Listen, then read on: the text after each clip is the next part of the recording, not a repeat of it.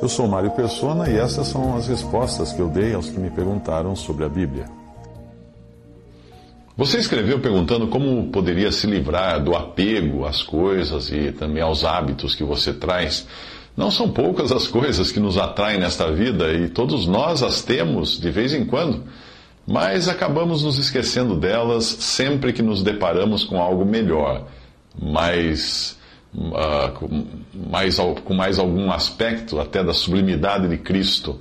Nós costumamos nos esquecer das coisas quando temos algo melhor para nos ocuparmos. Talvez essas coisas e afeições que você esteja falando uh, se encaixem nas, naquelas, todas as coisas me são listas, mas nem todas convêm, que o apóstolo Paulo mencionou em 1 Coríntios 6, de 12 a, a 23. Ele continua falando delas, como todas as coisas me são listas, mas eu não me deixarei dominar por nenhuma delas.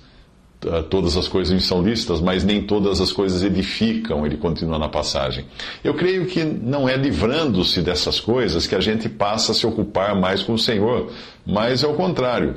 É ocupando-se mais com o Senhor que essas coisas vão perdendo sentido na nossa vida. Ele diz, a palavra de Deus diz: digo, digo, porém, andai em espírito e não cumprireis a concupiscência da carne. Esta é a ordem de Gálatas 5,16. A ordem é esta: primeiro andar em espírito, ou no espírito, no Espírito Santo. Uh, o abandono da, da concupiscência vem como resultado desse andar no espírito. O problema é que nós nos iludimos achando que exista uma espécie de vacina que toda vez eh, que, que uma vez só nós tomamos na vida e aí ficamos imunes a desejar as coisas e a criar hábitos. Não, o cristão precisa andar de fé em fé, de dia a dia, de hora em hora. Todas as manhãs nós precisamos de uma, por assim dizer, porção renovada do maná, que é o pão que desceu do céu, no caso nosso é o nosso Senhor Jesus Cristo. Ou no dia seguinte nós estaremos famintos de novo e vamos desejar as cebolas do Egito, como os israelitas desejaram no deserto, em Números 11, 5. Eles diziam assim: Lembramos-nos dos peixes que no Egito comíamos de graça, dos pepinos, dos melões, dos porrós e das cebolas e dos alhos. Peixes, pepinos, melões, porrós, alhos, cebolas. Assim é o coração do cristão quando está descontente. Os, os, os, os, que estavam ali no deserto, que tinham saído, não se lembravam de que nada disso eles tinham ou nada disso vinha de graça, porque eles eram escravos, escravos de Faraó no Egito. Eu não sei, eu não sei o quanto uh, você preza as coisas e hábitos que você mencionou, mas às vezes a preocupação constante de se livrar delas faz com que você se ocupe ainda mais com elas. Deixe isso para lá, tente esquecer, o Senhor cuidará disso. Uh, eu, fico, eu, me lembro até da, da historinha que, é, que foi contada por um irmão que já está com o Senhor, ele contou o seguinte, abre aspas a história. Certo homem sonhou que recebeu um aviso de que o Senhor estava indo visitá-lo em casa.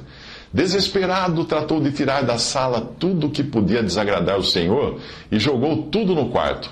O Senhor chegou, ficou alguns minutos na sala e disse que queria conhecer o quarto. O homem pediu um minuto, correu lá, transportou tudo para a cozinha, aquelas coisas impróprias que estavam na sala e também as que estavam no quarto, levou tudo para a cozinha.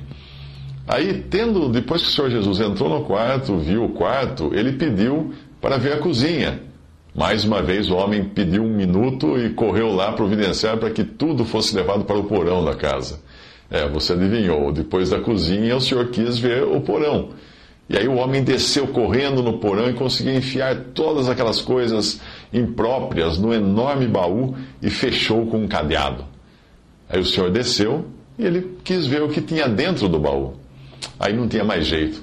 O homem abriu o baú e, para sua surpresa, estava vazio.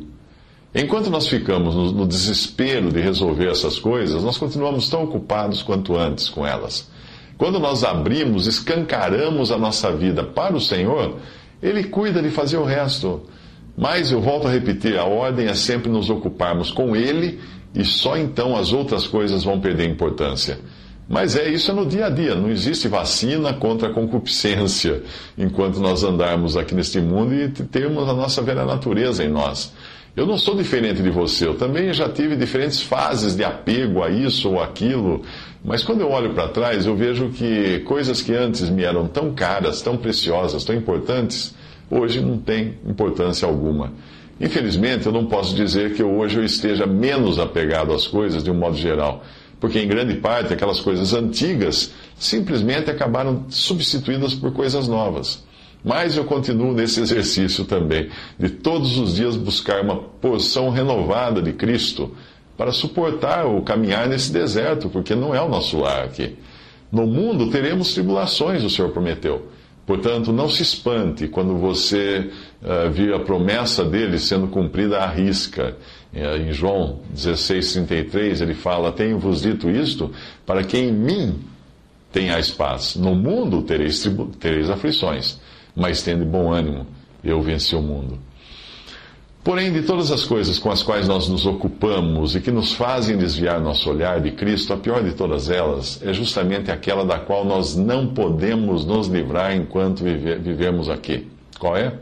A nossa própria pessoa. A ocupação com o ego, com as nossas fraquezas, com os nossos fracassos, com as nossas derrotas, é a mais prejudicial de todas as ocupações porque é a ocupação com a carne, essa parte fracassada de nós, que continua em nós, mesmo depois que nós nos convertemos. Nos convertemos. Entre as ocupações com a carne, uma das mais destrutivas é a autopiedade. A carne é nossa velha natureza, aquela que nós herdamos de Adão e que continua em nós, lado a lado com a nova natureza que recebemos de Deus quando nós nascemos de novo. Não há como lutar contra a carne, porque nós sempre lutamos, pois sempre que nós lutarmos contra ela, nós sairemos perdendo. Efésios 6,12 diz: Porque não temos que lutar contra a carne e o sangue. O que fazer com a carne então? Considerá-la morta, mantê-la no lugar que lhe é devido, enterrada ali, quieta. É esse o lugar que ela foi colocada na cruz por Cristo, na morte. Gálatas trata bem desse tema e mostra a nossa nova posição depois da cruz. Primeiro, Cristo foi crucificado por mim, em Gálatas 3:1, quando fala: "Ó Gálatas insensatos, quem os enfeitiçou? Não foi diante dos seus olhos que Jesus Cristo foi exposto como crucificado?" Segundo, eu fui crucificado com Cristo. Gálatas 2:20 fui crucificado com Cristo. Assim já não sou eu quem vive, mas Cristo vive em mim. E a vida que agora vivo no corpo, vivo-a pela fé no Filho de Deus que me amou e se entregou por mim. Terceiro, a nossa carne foi crucificada com ele. Gálatas 5:24. Os que pertencem a Cristo Jesus crucificaram a carne com as suas paixões e os seus desejos. Quarto, o mundo foi crucificado para mim. Gálatas 6,14, primeira parte. Quanto a mim, que eu jamais me gloria a não ser na cruz de nosso Senhor Jesus Cristo, por meio da qual o mundo foi crucificado para mim. E quinto, eu fui crucificado para o mundo, que é Gálatas 6,14, final do versículo, eu para o mundo. Eu espero que de alguma forma as minhas palavras sirvam de alento. Pode ser, pode ter a certeza de que os vossos irmãos que estão espalhados pelo mundo sofrem os mesmos padecimentos que vós escreveu o apóstolo Paulo. Mas ele continuou dizendo: Deus de toda graça que vos chamou em Cristo a sua eterna glória, depois, de, depois que tiverdes padecido um pouco, vos aperfeiçoará, vos tornará inabaláveis, vos fortificará.